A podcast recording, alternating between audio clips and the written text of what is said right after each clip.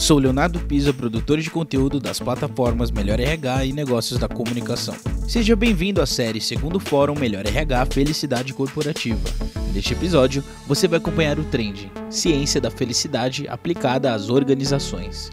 O que não está em transformação está morto. Essa é a dinâmica da natureza e uma verdade para empresas e pessoas. O momento singular que vivemos deixa essa afirmação ainda mais latente.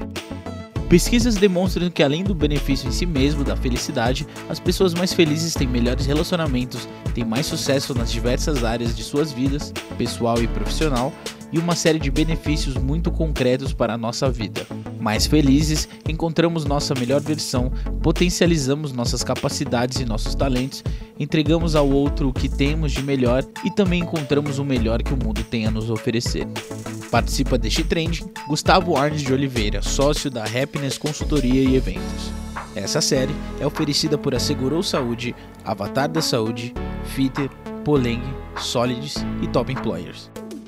Salve, salve pessoal! Boa tarde a todos, boa tarde a todas que estão acompanhando aqui esse grande fórum da Melhor RH, tratando desse tema tão importante nesse momento que nós estamos atravessando aqui da Melhor RH. Eu vou compartilhar com vocês o tema da ciência da felicidade aplicada às organizações. Afinal, como é que nós podemos levar bem-estar e felicidade para os colaboradores, melhorando, claro, é, é, os seus níveis de satisfação com o trabalho a partir do encontro com mais sentido, com mais significado naquilo que fazem, melhor saúde física, mental, emocional, relacional, enfim. Tudo isso que hoje nós sabemos ser possível a partir dos estudos dessa ciência. Eu acho importante, nesse início, a gente fazer um, uma breve introdução. Né? Afinal, que ciência é essa? De onde é que ela surgiu? Como é que ela começou? E o que é que ela tem para nos contar aqui nesse momento tão único da história da humanidade que nós estamos atravessando. Então, ciência da felicidade, ela tem início no finalzinho dos anos 90, início dos anos 2000, quando um psicólogo estadunidense chamado Martin Seligman assumiu a presidência da Associação Norte-Americana de Psicologia. Ele, naquele momento, fez um grande chamado aos psicólogos, porque ele observou que ao longo da sua história, aí, mais ou menos naquela época, 150 anos, a psicologia tinha se dedicado basicamente ao estudo das doenças, esquizofrenia, o estresse, o estresse pós-traumático, a depressão, a ansiedade, mas até então sabia muito pouco sobre o lado positivo da vida humana. Daí então a ideia da criação desse campo dentro da psicologia, chamado psicologia positiva, que estuda a felicidade, sim, mas não apenas. Estuda é, outros atributos psicológicos, como a criatividade, a resiliência, o perdão, a gratidão, a liderança, o trabalho em equipe, enfim, né, todos esses elementos importantes para uma vida boa, para uma vida significativa. É, de certa forma, né, a ciência tentando responder a pergunta: afinal, o que é que faz com que a vida realmente assim vale a pena ser vivida? Então, esse campo da psicologia positiva, que é um campo novo, mas que já tem aí as suas duas décadas de estudo, ganha o reforço da neurociência, né, que graças ao avanço da tecnologia pode compreender assim muito do que está se passando aqui dentro. Hormônios, neurotransmissores e toda uma neuroquímica que passa pelo nosso corpo, que nós percebemos aqui no biofísico através daquilo que nós sentimos das emoções. Então, esse é o tripé, essas três bases fundamentais da ciência da felicidade, psicologia positiva, neurociência e ciência das emoções. A ciência das emoções, que voltou para a academia com os estudos do professor Daniel Goleman, publicando o livro Inteligência Emocional lá em 1994, e a neurociência, vale dizer também, que tem o conceito de neuroplasticidade, hoje bem conhecido, bem aceito, que é de 1998. Então, eu quero mostrar para vocês como essa é realmente uma ciência nova, uma ciência de ponta, uma ciência de vanguarda que nós estamos aqui nessa conversa, graças à maravilha desse fórum aqui da Melhor RH, trazendo um tema tão importante para o nosso debate. Então, a grande é, revolução dentro do campo científico em relação aos estudos da felicidade vem a partir dos estudos de um neurocientista chamado Richard Davidson. Ele que é, passou décadas estudando o cérebro humano e que fez uma afirmação, então, que, que fez essa transformação. Né? Ele afirmou que a felicidade é uma habilidade. Olha que interessante, né? Porque então, se é uma habilidade, quer dizer que pode ser aprendida, praticada, cultivada, desenvolvida, aperfeiçoada, enfim. Né? É, é, como qualquer habilidade, aprender uma nova língua, aprender um novo instrumento musical, aprender um novo ofício, aprender uma nova ferramenta aqui é, é tecnológica. Então, é, é, essa transmissão que nós estamos tendo aqui no StreamYard, todas as, as plataformas que surgiram durante o momento de pandemia, para que a gente pudesse aqui continuar trabalhando, se relacionando, interagindo. Todas essas são habilidades que, como qualquer outra, e como a felicidade também, vai precisar do nosso foco de atenção, da nossa energia, da nossa paciência, para que seja realmente uma construção que nós fazemos conscientemente todos os dias da nossa vida. E eu pude acompanhar aqui no fórum hoje, eu vi que diversos palestrantes já trouxeram à tona essa mesma ideia, que hoje está muito bem sedimentada, amparada pelos estudos científicos, que a felicidade é uma construção. E se é uma construção, ela é feita a partir da nossa autorresponsabilidade. Então, de novo, olha que interessante, né? Porque diversas linhas filosóficas, religiosas, espiritualistas, das artes, alguns milhares de, ano, de anos já falam sobre essa questão da autorresponsabilidade. E hoje nós temos uma ciência que vem compreendendo, então, dessa mesma forma, trazendo aí uma convergência importante nesse momento que nós estamos. Então, parte da nossa felicidade é nossa autorresponsabilidade. Isso é importante dizer, né? É uma parte, não é toda. Existem outras fontes importantes, né? As questões genéticas, as é, é, condições sociais, tudo isso também representa uma parte da nossa felicidade. Agora é importante que se diga, né? Que essa autorresponsabilidade também vem limitada a partir de um enquadramento social onde nós estamos inseridos. O que, que isso quer dizer? Isso quer dizer o seguinte: se nós estamos falando de autorresponsabilidade, nós estamos falando de escolhas. E se nós vamos falar, por exemplo, do bem-estar físico como um construto importante da felicidade, é importante então que a gente entenda que uma parte da população tem mais escolhas alimentares a fazer, por exemplo, do que outra. Então, essa autorresponsabilidade dentro de um enquadramento onde nós compreendemos que certas pessoas têm mais é, liberdade de escolha do que outras. Isso, é claro, não é um obstáculo intransponível para a felicidade e bem-estar, dado que a depressão, por exemplo, não escolhe camada social. Vale do Silício, um dos lugares que concentra maior é, é, produção de riqueza do mundo, passa pelos mesmos graves problemas que o restante da humanidade. Índices de burnout lá em cima, estresse, ansiedade, depressão e assim sucessivamente. Mas, né, mas, então, pela primeira vez na história, nós temos esse registro. A ciência está nos entregando essa autorresponsabilidade, essas nossas escolhas para a construção de uma felicidade é, sustentável, uma felicidade que possa, ao longo do tempo, se manter mais estável, para que a gente não fique atravessando tantas oscilações que são parte natural da vida, mas que não precisam nos jogar no fundo do poço, de certa forma, é, que é o lugar que nós nos encontramos enquanto humanidade, com esses índices tão alarmantes que nós temos hoje em torno das doenças de fundo mental e emocional. Eu acho que cabe aqui ainda é, uma definição, pelo menos, né? A gente não vai se aprofundar muito aqui nessa questão para que a gente possa chegar aqui no ponto também de falar sobre a felicidade dentro das organizações, mas eu acho que é importante uma definição que pelo menos balize um pouco dessa ideia que eu estou trazendo para vocês. Porque o bacana desses estudos científicos é que hoje a felicidade deixou de ser uma abstração, a felicidade deixa de ser puramente subjetiva para se tornar bastante palpável, concreta. Né? Porque se nós estamos falando de escolhas, afinal, que escolhas são essas? Né? Então, eu gosto de um conceito do professor Tal Ben-Shahar, que esteve conosco no Congresso Internacional de Felicidade aqui em Curitiba em 2018. O Congresso Internacional de Felicidade traz palestrantes do Brasil e do mundo para abordarem o tema da felicidade a partir da ciência, da arte, da espiritualidade e da filosofia. Já fica o convite para vocês, né, esse ano aqui em Curitiba, nos dias 5 e 6 de novembro. Vai ser uma alegria contar com a presença de vocês aqui. RH, Melhor RH, nossa parceira querida, também está junto conosco nessa. E o professor Tal Ben Shahar tem uma definição interessante, porque realmente tangibiliza o tema. Então, para ele, felicidade é a combinação de cinco elementos do bem-estar: o bem-estar físico, emocional, intelectual, relacional e espiritual. São esses cinco componentes que, quando combinados de maneira equilibrada, nos levam ao encontro de uma vida mais feliz. Então, olha só. Né? Se você que está aí ouvindo não sabe bem o que você pode fazer para ser mais feliz, nem como conceituar a felicidade, pelo seu bem-estar físico, você sabe o que você pode fazer hoje para melhorar um pouco. Né?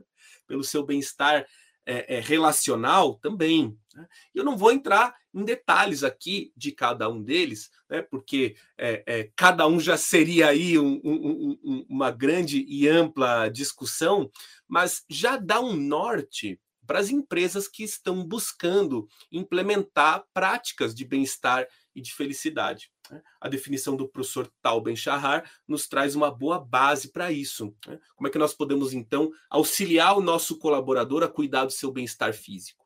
Como é que nós podemos propor aqui um ambiente emocionalmente seguro, um ambiente onde, a, onde exista a possibilidade da descompressão mental, que nós estamos lidando com tantas questões desse momento aí da pandemia ou da pós-pandemia, como se tem já falado. Como é que nós cuidamos das relações aqui dentro das empresas e nesse, nesse momento ainda de, de, de, home office, onde o trabalho fica tão objetivo, entra reunião, sai reunião e você não tem aquele momento de respiro, aquele momento de encontro com o seu colega no café, nas refeições, no lanche, o tapinha nas costas, o encontro do corredor, enfim, é, esses lugares onde se constroem relações humanas hoje é, com o home office não estão acontecendo. Então, como é que, mesmo no formato online, nós podemos propiciar né, um ambiente onde se criem relações, estáveis e saudáveis. E o bem-estar espiritual que vai falar sobre o sentido, sobre o significado que nós damos à vida. Tão importante também essa discussão nesse momento é, é, em relação ao trabalho. Afinal, qual é o sentido daquilo que eu faço? Qual é o legado que isso deixa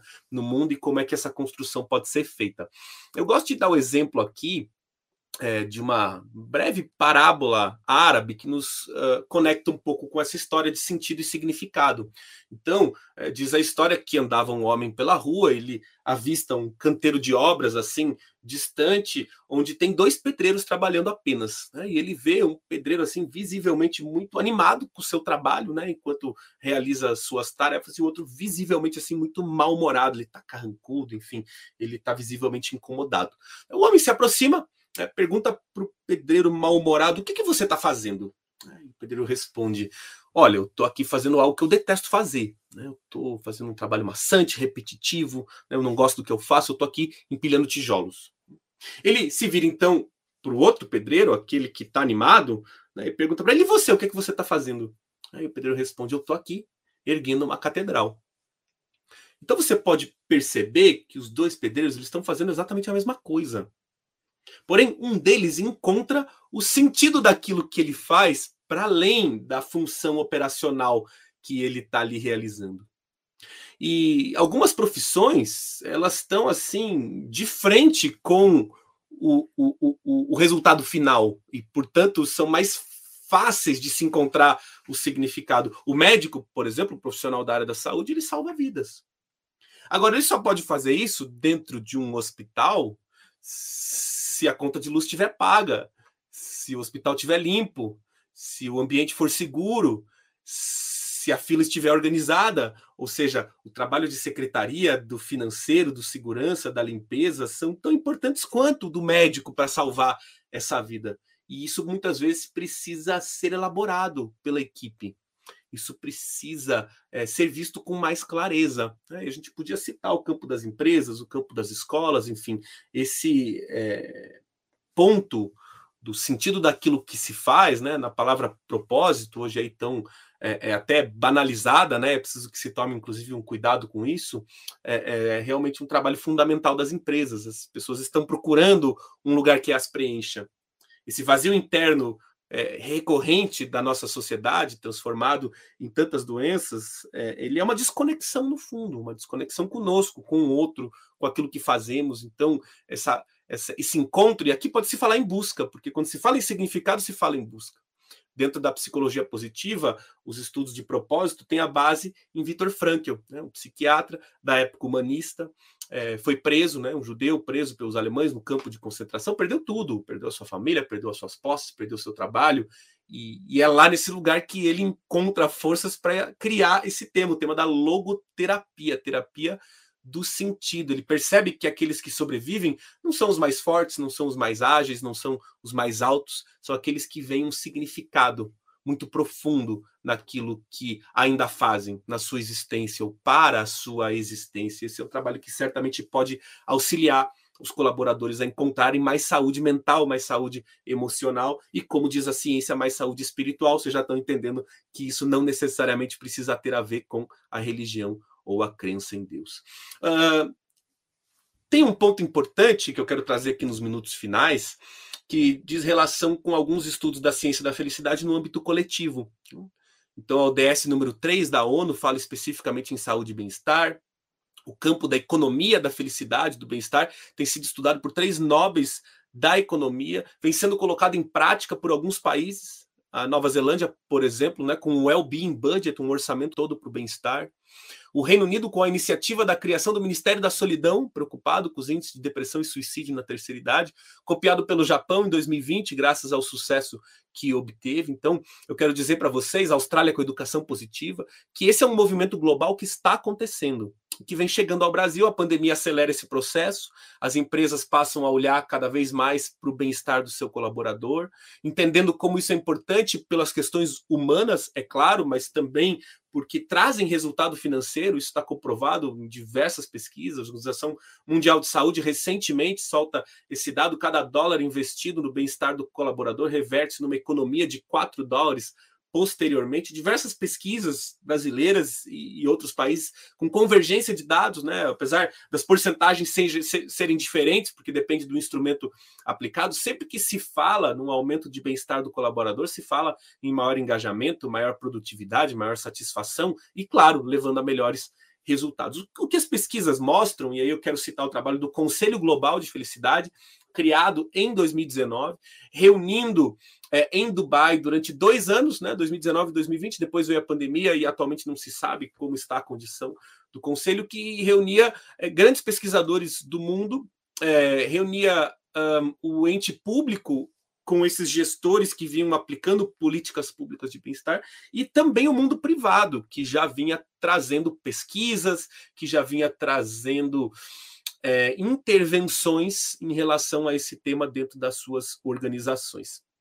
Um, é importante que se diga, então, né, que é publicado um caderno, né, foram dois anos, 2019 e 2020, o Global Happiness and Wellbeing Policy Report, o relatório global de políticas públicas em torno do tema da felicidade e do bem-estar, apenas em inglês, não é difícil de achar na internet, inclusive com dados brasileiros na, na, na, no âmbito da saúde, no relatório de 2019, se não me engano, mas que traz, então, um embasamento importante para as empresas que querem colocar em prática esse tema. Para além de tudo que eu já disse, é, é, são dois é, drivers principais onde encontra-se esse nexo de causalidade nas pesquisas, que é a maior satisfação do cliente e a maior produtividade do colaborador.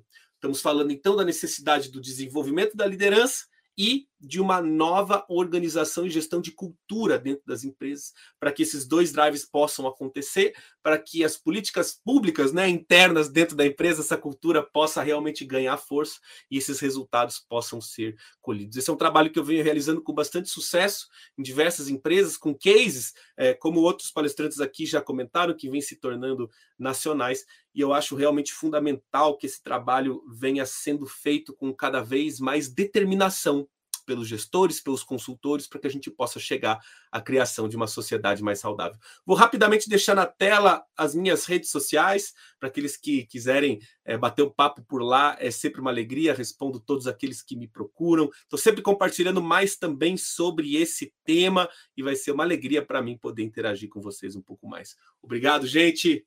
Um grande abraço e até mais.